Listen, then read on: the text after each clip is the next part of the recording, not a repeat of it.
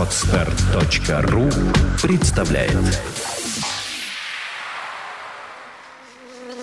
Биоразнообразие. Авторская программа Александра Ефремова. Здравствуйте, с вами подкаст «Биоразнообразие». А, Я Александр Ефремов. Сегодня у нас в гостях ведущий научный сотрудник а, Ботанического института имени Комарова Российской академии наук, доктор биологических наук Алексей Асафьевич Оскольский.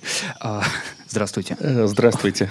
А, Так, ну, а, мы, несмотря на то, что лето уже подходит к концу, в общем, мы решили наконец-таки поговорить об очень важной составляющей лета, о растениях. Я правильно понимаю, что вы занимаетесь в основном морфологией растений, морфологией анатомии. Да. А как происходит процесс работы ботаника-морфолога? Вообще, чем занимается ботаник-морфолог? Э, Ну, морфология – это наука о строении растений. Ну, морфология вообще – наука строения чего угодно. А, Занимаемся следующим образом. Для э, изучения строения, структуры растений нужны э, образцы, нужен материал. Его собираем в экспедициях. Либо получаем из коллекций, которые есть и в нашей стране, есть и за рубежом. Например, есть довольно много гербариев, есть довольно много ко- коллекций древесин специализированных. В некоторых, при некоторых больших гербариях есть коллекции э, образцов, э, зафиксированных э, в спирте, образцов мягких тканей. Вот. И э, потом разными методами, э, как правило, с использованием ра- различной оптики, смотрим структуру этих, э, этих образцов. Обра- Это, речь может идти об образцах древесины, о структуре древесины, о структуре коры, ну, в принципе, структуру листа, хотя вот листом я мало занимался. Вот, немного я занимаюсь морфологией цветка. Э, Значит, тут э, интересно не только строение цветка как такового, но и его развитие. А для этого надо собрать э, ранние стадии. Вот, когда цветочек еще даже не то, что в бутоне, а вот только-только-только вот цветочная почечка появилась. Вот. Ну и по современным стандартам желательно собирать этот материал так, чтобы он сопровождался и гербарием, и э, образцами э, ДНК для выяснения филогенетических связей. Ну и, как правило, это лучше делать в компании с профессиональными систематиками, которые, ну вот, они собирают свой гербарий, я собираю свои анатомические образцы, вот, потом мы их вместе обрабатываем. Обрабатываете методу, определяете, систематизируете? Ну, то, скажем получилось? так, э, работа по, э, по идентификации – это ответственность систематика. Мгм. То есть, и, конечно, я э, не- э, разбираюсь несколько в систематике, но э, в каких-то сложных случаях я обращаюсь к коллегам. А в чем сложность? Ну, Э, ну, в том, что я занимаюсь семейством, э, ну, в основном, так традиционно, э, группой растений, семейство моралевые, к которому относятся, ну, вот из известных, э, это женьшень, элеутерокок, заманиха, плющ. Но в основном это тропические растения, и, э, в общем, регулярно описываются новые виды. То есть их э, разнообразие, их систематика еще далеко не до конца изучена. Вот, и э, есть довольно много еще неописанных групп, видов, по которым уже есть об- обработанный материал. Вот, а потом идет следующий этап. Вот я посмотрел, посма- мы посмотрели, мы опис- описываем структуру. Сам по себе процесс описания – это тоже достаточно хитрая деятельность. То есть нам то, что мы, ту картинку, которую мы видим в микроскоп, нам надо подогн- э, не подогнать, а подвести под набор терминов. То есть вот по- э, соотнести об- э, зрительный образ со словами. А фотографию приложить нельзя? Можно, но и нужно. Но вот вы видите фотографии, каждый человек на фотографии увидит что-то свое. А тут надо как раз показать, что видишь ты лично. И за А, что- То есть это тоже важно именно описание фотографии, не только сама фотография, но и... Ну, а- обычно описываем не по Ну, не по фотографии. имею в виду описание Фотография это иллюстрация того, что ты видишь. Мгм.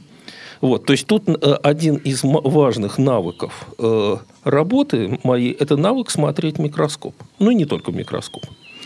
Вот, который, в общем-то, не- э, мало кто э, воспроизводит сейчас. Э, В, основ- в вот в биологическом образовании многие, э, это, многие ботаники его утратили, к сожалению. Вот. Ну, а потом то, что мы описали, мы, мы сравниваем. Мы сравниваем э, строение, скажем, древесины в разных группах растений и пытаемся объяснить, а почему, с чем связано их разнообразие. Оно может быть связано и с эволюционными какими-то связями между этими группами. Внутри а, семейства. Ну, внутри семейства, да. Угу. Оно может быть связано с э, условиями внешней среды. То есть можно... То есть адаптациями фактически. Да, какими-то адаптациями. Основные интерпретации касаются либо э, эволюционного родства, либо э, приспособления к условиям обитания. Угу. Вот. Ну и перед нами, в общем, некая мозаика признаков, некая мозаика групп, и нам надо ее интерпретировать. Почему так?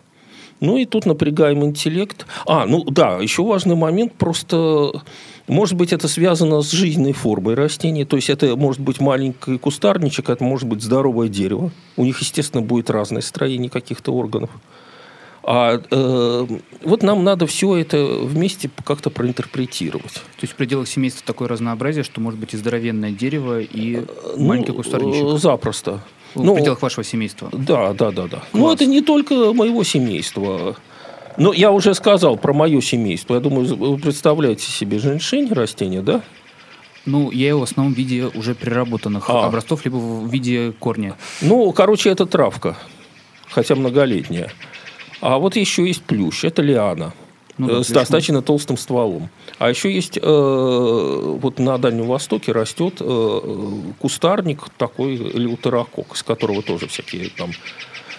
А еще э, там растет оралия, которая... Это дерево колючее.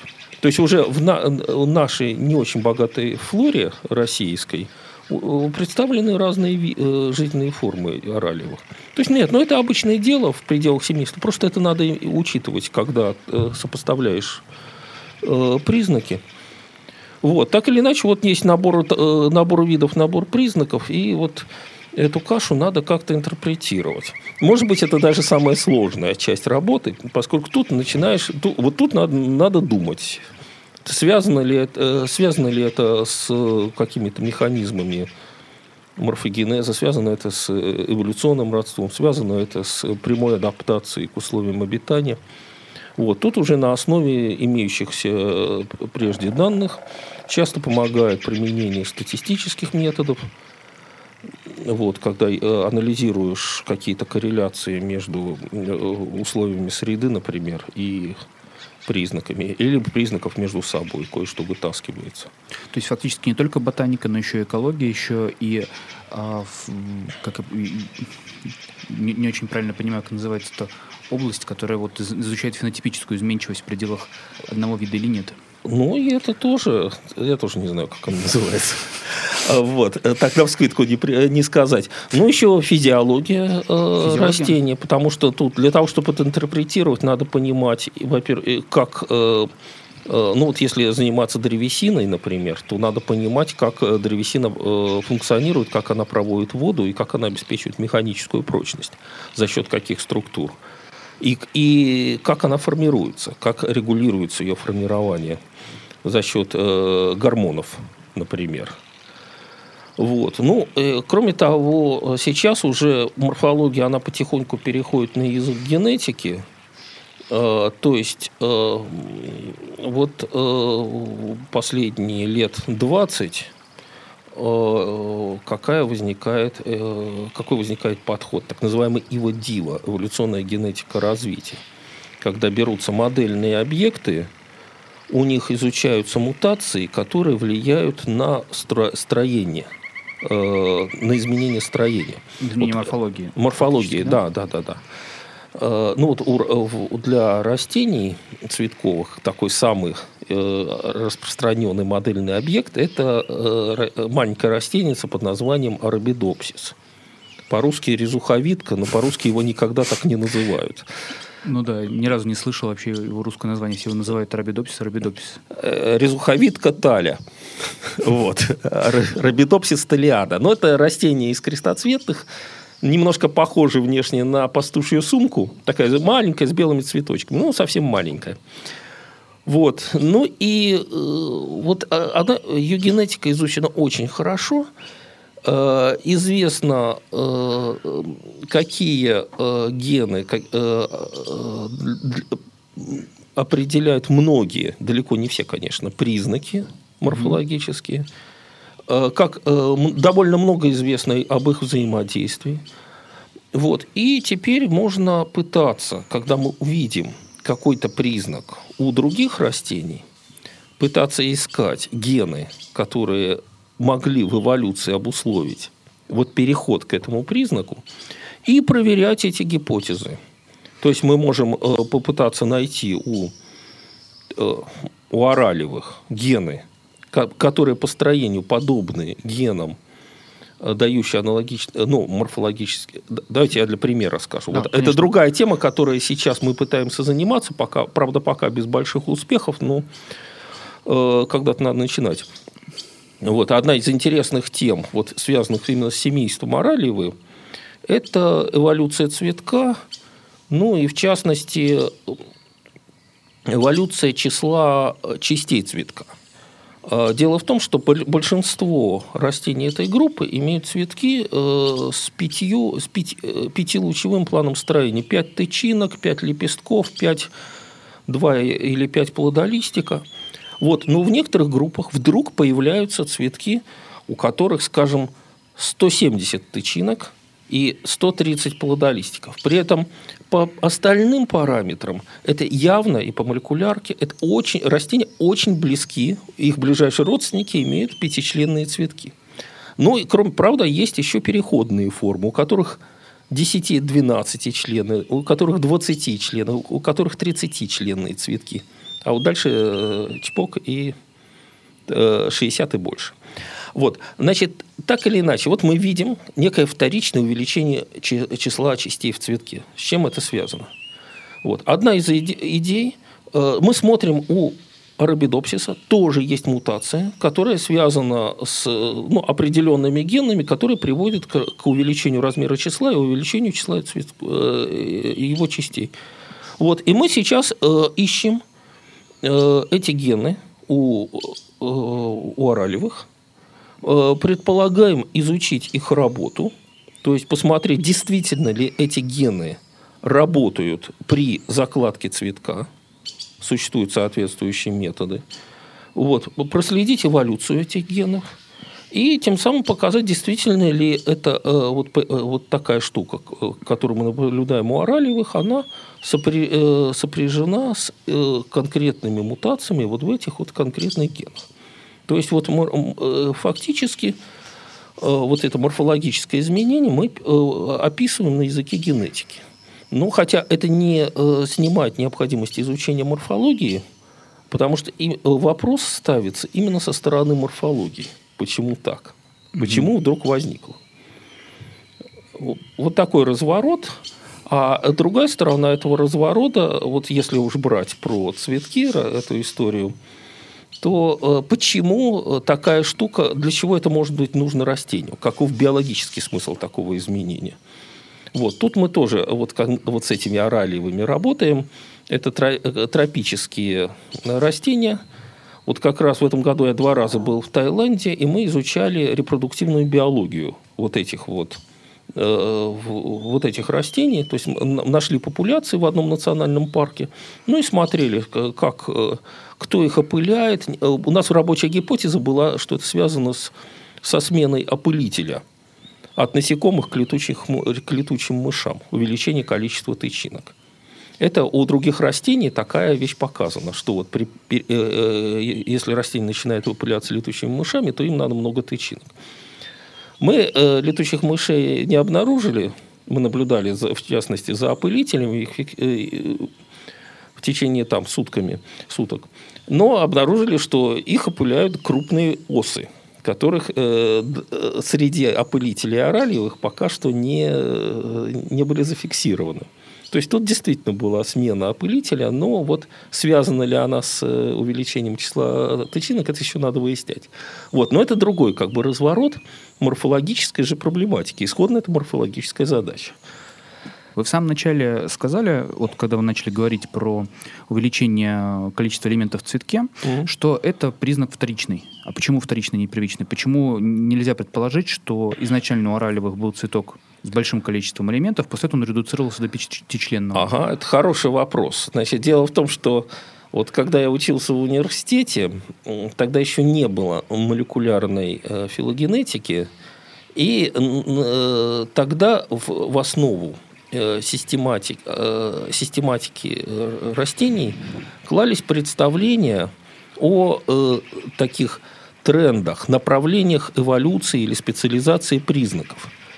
И считалось, что э, э цветок с большим числом элементов – это исходный тип, и в процессе эволюции происходит э, уменьшение числа... Специализация. То, да, называлось. специализация. И как раз вот этот вот э, странное, это странное растение под названием тупидантус с э, сотнями тычинок и плодолистиков, оно рассматривалось как предковое, как наиболее примитивное среди оралевых. Вот. Но я вот делал диссертацию свою по структуре древесины этих растений – я уже тогда э, показал, еще до молекулярной эпохи, так сказать, я уже тогда показал, что это, вот этот топидантус, он очень, он до деталей близок к вот этим вот шифлерам с пятичленными цветками. А, отличается от них очень мало. И уже тогда э, по сравнительно анатомическим, э, сравнительно морфологическим основаниям уже закрались некие сомнения в том, что эта точка зрения, она одна, столь э, обоснована. Вот. Ну и когда молекулярная филогенетика это подтвердила, что вот э, э это а, просто одна из боковых веточек на огромной группе э, э, растений, имеющих пятичленные цветки. Вот. И тут более даже, может быть, важный сдвиг э, такой в парадигме сейчас происходит отказ от представления о том, чтобы направ... Э, что признаки эволюционируют как-то однонаправленно. Собственно, если подумать, то а почему они обязаны эволюционировать однонаправленно? Проще систематизировать, проще работать. А, скажем так, про, проще мыслить, потому что да. проще представить себе редукцию исчезновение чего-то, уменьшение, чем вот э, увеличение или усложнение. Но э, природа, э, природе нет дела до того, трудно нам мыслить или просто. Это точно. Ну да. А, я вынужден попросить вас на секунду да. притормозить. А, мы вернемся обязательно к этой истории э, и эволюционных отношений. Просто я понял, что мы очень часто уже употребляли слово молекулярная филогенетика. И, в принципе, это слово, словосочетание очень хорошее и понятное для нас. Угу. Но если нас будут слушать не только биологи, наверное, стоит это словосочетание пояснить. Да, конечно. Что же это такое? Ага.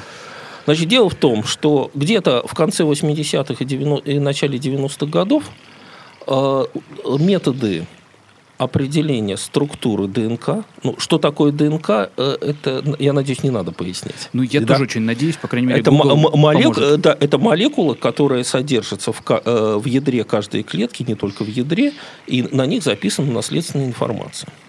Вот. И э, вот э, к концу 80-х годов появились методы, позволяющие э, расшифровывать, э, то есть прочитывать вот эта последовательность, последовательность нуклеотидов. нуклеотидов элементов, ну, фактически как букв, вот в этих самых, угу, в, э, в ДНК, ну, э, достаточно быстро, достаточно просто, достаточно дешево. Ну да, это и... было золотое время, когда, мы, когда подумали, что когда мы секвенируем всю последовательность ДНК, тут-то мы и поймем, как работает геном, поймем, как гены связаны с признаками, и начнется счастье. Да. Не сработало. Да, это не сработало. Но в данном случае, э, это, э, когда это стало достаточно доступно, э, то одно из применений вполне успешного – стало э, использование последовательностей ДНК для определения родственных связей между организмами. Значит, э, речь идет о чем? Что, ну, вот мы можем, какой аналог? Предположим, что вот у нас есть, как в средние века, скрипторий, то есть это место, где переписываются рукописи. Вот переписчик делает ошибку в слове пишет, э, делает какую-нибудь а, а, ошибку. У него установка, надо, надо воспроизвести текст абсолютно точно. Но, тем не менее, ошибся товарищ. Вот. он отдает, переписал свой манускрипт, отдает, служит образцом для следующего человека, который его переписывает, воспроизводит ошибку, но при этом делает еще свои ошибки и так далее, количество ошибок накапливается. Вот. И вот если отследить, как появлялись ошибки в отдельных кусках Э, э, последовательных ДНК, то по ним мы можем отследить, в какой последовательности работали какие переписчики. Вот э, точнее, какая, какая версия из манускриптов с какой была переписана, правда ведь? И теоретически мы можем найти самую древнюю или нет? Да. А как? Значит, ну, тут есть разные методы. Тут, на самом деле, я, конечно, чрезвычайно упрощаю картину. Э, вот. Но э, э, тут я не знаю, я думаю, что не стоит вдаваться уже в технические детали, как это делается, потому что речь идет о количестве таких ошибок, которые измеряются десятками и сотнями. Соответственно, когда э, их можно по-разному немножко интерпретировать, и поэтому всегда подбирается, выстраивается некоторое дерево возможных отношений, но из них э, да, на имеющемся материале всегда можно построить разные версии того, как, в какой последовательности э, вот, рукописи, или в данном случае виды, отходили э, друг от друга. И, но при этом э, из них подбирается как, э, ну, под, по разным критериям оптимальное, наилучшее. Опять же, я не буду сейчас обсуждать эти критерии. А, просто повя... Э, патонимы. Вот. Ну и кроме того, сейчас для построения таких деревьев э, используются независимо разные гены, то есть разные, э, разные последовательности ДНК, точнее, угу. взятые из разных генов. И в том, в, коль скоро они совпадают, то вот, э, вот эти совпадающие данные, они как раз и служат подтверждением того, что э, вот э, между данными группами существуют родственные отношения. Понятно. И в идеале э, картина молекулярной филогении должна соответствовать картине э, филогении, сделанной на основе морфологических данных. Вы знаете, сейчас, в общем, признана точка зрения, и я ее разделяю, что молекулярная филогенетика – это э, значительно более мощный способ реконструкции родственных связей, чем э, э, это э, морфологическая, так сказать, филогенетика. Значит, почему? Потому что, просто потому, что молекулярная э, биология в данном случае дает нам, во-первых, большое количество признаков, а во-вторых, эти признаки, которые легко интерпретировать. Когда мы занимаемся морфологией, то у нас само вычленение признака – это э, результат некоторой интерпретационной деятельности человека. Вот э, если вы э, попытаетесь описать словами лицо собеседника подробно, как можно подробнее, вы, я думаю, что каждый человек опишет его своими, использует свои слова, для, свои термины для описания. Э, к, вот э, э, само значение э, морфологических признаков, его интерпретация, они, в общем, они нагружены интерпретацией, экспертной интерпретацией, интерпретацией ученого. Здесь же интерпретации особо никого нет. Ошибка есть ошибка. Mm-hmm. Вот. И вот эта э, замена одного нуклеотида на другой, ну вот она заменилась. Тут э, э, особых заморочек с этим нет. То есть их можно более просто... объективный метод фактически, да, да, да, да. Их можно просто тупо считать.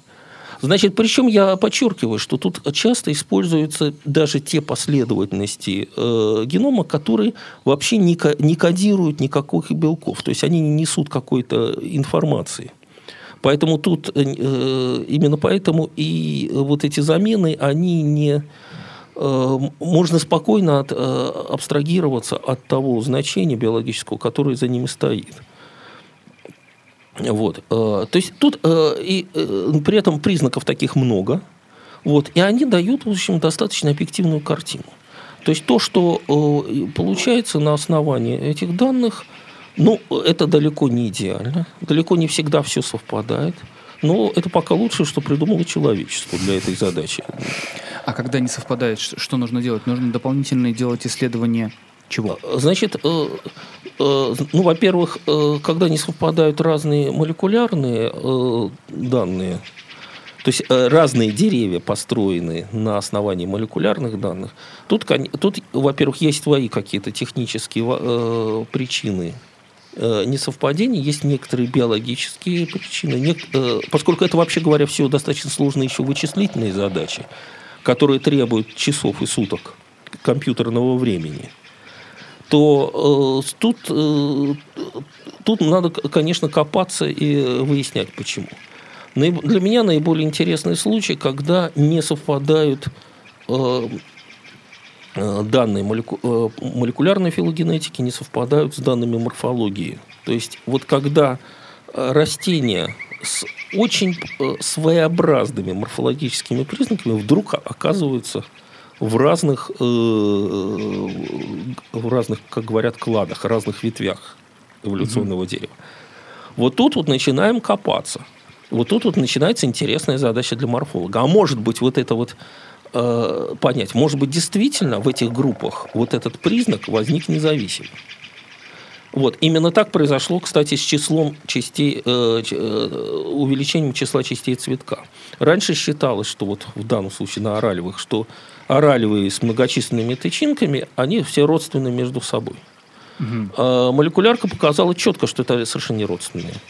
Вот. Ну и вот э, сейчас морфологическое, подробное морфологическое исследование также показало, что это совершенно э, э увеличение числа частей цветка происходит на разной морфологической основе, разными путями.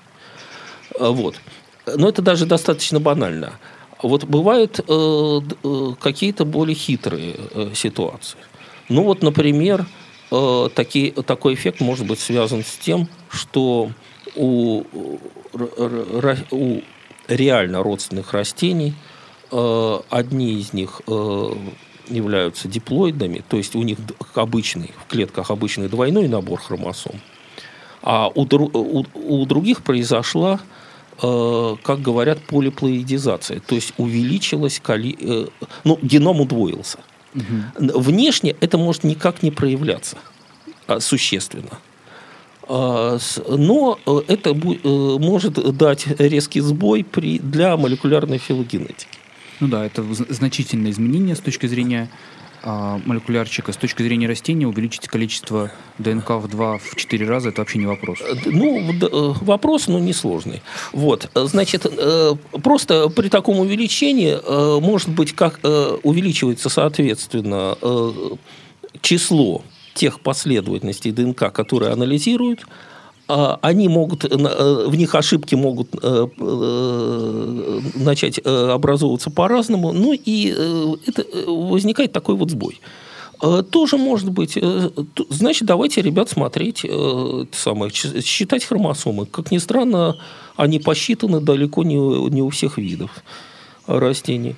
Вот. Ну, в общем, такие вот расхождения, они интересные, они эвристичные. Их, э, значит, по крайней мере, сейчас совершенно четко ясно, что если э, э, морфология не вяжется с данными молекулярной филогенетики, значит, надо копать.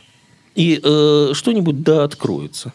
Ну вот, кстати, удивительный могу пример привести, который недавно, э, ну как, последние лет пять занимается мой коллега и соавтор из Московского университета Дмитрий Соколов совместно с британскими коллегами. Значит, э, это вот семейство гидотеловые. Значит, это такие вот травки, ну, там, сантиметра 2-3 в высоту, которые описаны были из Австралии, из австралийских луж. Ну, и их там по, по цветочку сближали с какими-то злаками. Ну, злаки, злаки, маленькие травки – по молекулярке оказалось, что это родственники кувшинок. А кувшинки – это одна из, по современным представлениям, одна из таких, предк, э, так, как говорят, базальных ветвей всех цветковых растений. Ну, близко к ним.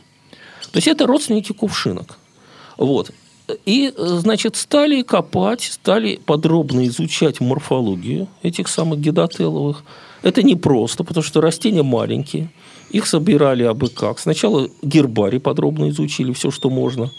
Потом в Австралию съездили, там в пару экспедиций, набрали материал. В общем, выяснилась масса интереснейших вещей, которые, в общем, прояснили эволюцию не только э, самих гидотеловых, их поставили на право, правильное место в системе, но и, и пролили свет на эволюцию тех же кувшинковых, ну и некоторых других групп. У них, а, когда изучили там, развитие их цветков, у них очень необычное строение цветков. И, в общем, выяснилось, что одно строение кув... цветка кувшинки и строение цветка у них, пропасть между ними отнюдь не такая уж страшная. Вот. Это очень красивая работа. Но ну, это не, не одна работа, это целый цикл работ, целый цикл статей на эту тему вышел. Вот. Так что вот это вот яркий пример, как э, Э, ну, инициировалось это все именно данными молекулярной филогенетики. Удивительно. Ну, на самом деле, и в, при, в случае зоологии можно найти подобные истории, но они как, как минимум интересны, потому что когда мы исследуем не только внешние признаки организма, но и пытаемся разобраться, за счет чего эти признаки появились и какие есть еще критерии, по которым их можно систематизировать, то картина получается более полной. Вот. Но другое дело, что есть э, такая точка зрения у молекулярных биологов в основном, что важно именно молекулярные какие-то признаки, а то, что внешне проявляется, тоже не так принципиально, но... Ну, знаете, вот сейчас, к сожалению, это, ну, не, это не к сожалению, это нормально. Вот, то есть, э, сейчас, когда уже очень хорошо, ну, так, достаточно отработано, э, вот молекулярные разные подходы, сейчас возвращается интерес к морфологии – и сейчас появляются принципиально новые способы э, тестирования гипотез о эволюции морфологических признаков. То есть мы можем взять хорошо э, э, подтвержденное молекулярное дерево и просчитывать на его основе, с какой вероятностью э, какова вероятность того, что э, вот эволюция морфологического признака или даже экологических э, характеристик э, шла таким-то образом, а какова вероятность того, что с таким-то образом? Может быть, немного дурацкий вопрос, а каково практическое значение вот этих всех исследований? Ты правда дурацкий. Ну, на самом деле, Ясно. немножко неприлично, Знаете, нет, дело в том, что, э, ну, это там, я не знаю, вы вырежете, может. Понятно, что на этот вопрос приходится много врать. Значит, я-то считаю, что основное практическое значение науки состоит в том, что она создает Э, некоторую базу для э, э, для обучения интеллекту... достаточно интеллектуально нагруженных специалистов в других областях. То есть, если не будет фундаментальной науки, некому будет учить хороших инженеров, хороших менеджеров и так далее. Вот. Но это также, как, не знаю, есть ралли какие-нибудь Формула-1, э, они ж, и, и есть э, авто, обычное автомобилестроение. А, собственно, ралли Формула-1 практического применения как бы не имеют, правда? Ну, кроме того, что это шоу. Ну, разве что как шоу, да. Так и здесь. Я, я к этому примерно так отношусь. Но, конечно, тут... Э, тут э, выходы практически бывают самые разные. Но вот меня время от времени тягают для определения древесин для каких-то практических нужд. Такая некоторая экспертная деятельность, она тоже нужна, и, в общем, это, это задача, которая э, поддержание некоторой научной среды, э, в этом тоже э, практический смысл ее в этом.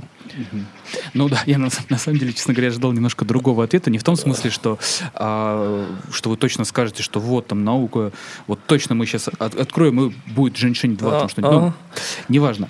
А, я э, скорее к тому, что есть такая фундаментальная проблема всей современной биологии, да, как, ну, если совсем приближенно, как генотип связан с фенотипом. Ну, э, она очень фундаментальная, да. Она очень фундаментальная, но с дикими практическими выходами. Как только мы это поймем, угу. вы понимаете. Знаете, я, честно говоря, поскольку я говорил от себя, я хотел э, представить себе, какие практические вывод, выходы непосредственно моей работы. А. Вот. Нет, ну, безусловно, тут э, есть масса возможных практических выходов. И э, вот кто, кто знал, что э, изучение каких-то клубеньков на корешках – э, приведет к, э, э, разработке механизмов геномодификации растений. Собственно, это началось с того, что выловили бактерию, которая вот сама умеет модифицировать растения, да, да, да, вставлять им нужные гены, чтобы растение давало им нужные, формировало нужные клубеньки. Вот. То есть это была такая частная, в общем, мелкая задача. Из таких вот задач а как раз э, вылезает, э, время от времени вылезают очень э, мощные практические выходы, которые, в общем, окупают науку всю с лихвой. Ну, мне кажется, ну, не знаю, то есть это, естественно, нужно проговаривать не раз, почему мы нужны обществу, почему нам нужно давать много mm. денег, mm. но мне иногда кажется, что это очень очевидно, потому что экономический выход от науки колоссальный. Ну, в общем, если посмотреть, э, на самом деле, затраты на науку и те выходы, которые она дает, то это, конечно, э, это в высшей степени окупаемая вещь. Вот, ну просто, э, ну вот я думаю, что те же геномодифицированные растения, которые кормят сейчас, я не считаю, что это плохо. Вот. Сложно, мне кажется, найти ученого, который будет считать, что это плохо. Вот. Ну, ну так или иначе, они реально кормят очень многие страны. Например, тот же Китай.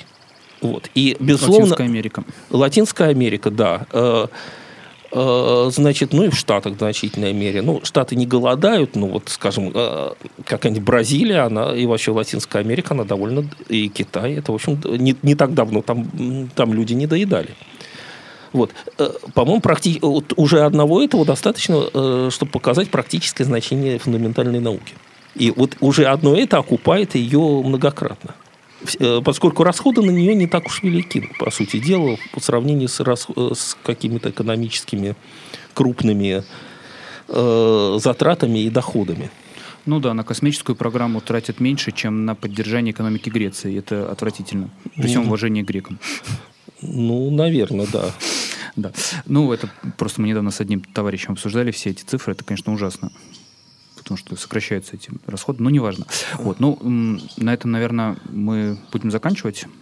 А, сегодня мы говорили про то, чем занимаются ботаники, пытались разобраться, а, как ботаники классически используют современные методы и что из этого может получиться, и главное, а, как простые изменения в морфологических признаках могут быть связаны с фундаментальными эволюционными процессами внутри а, отдельных систематических групп. Угу. Вот как-то так.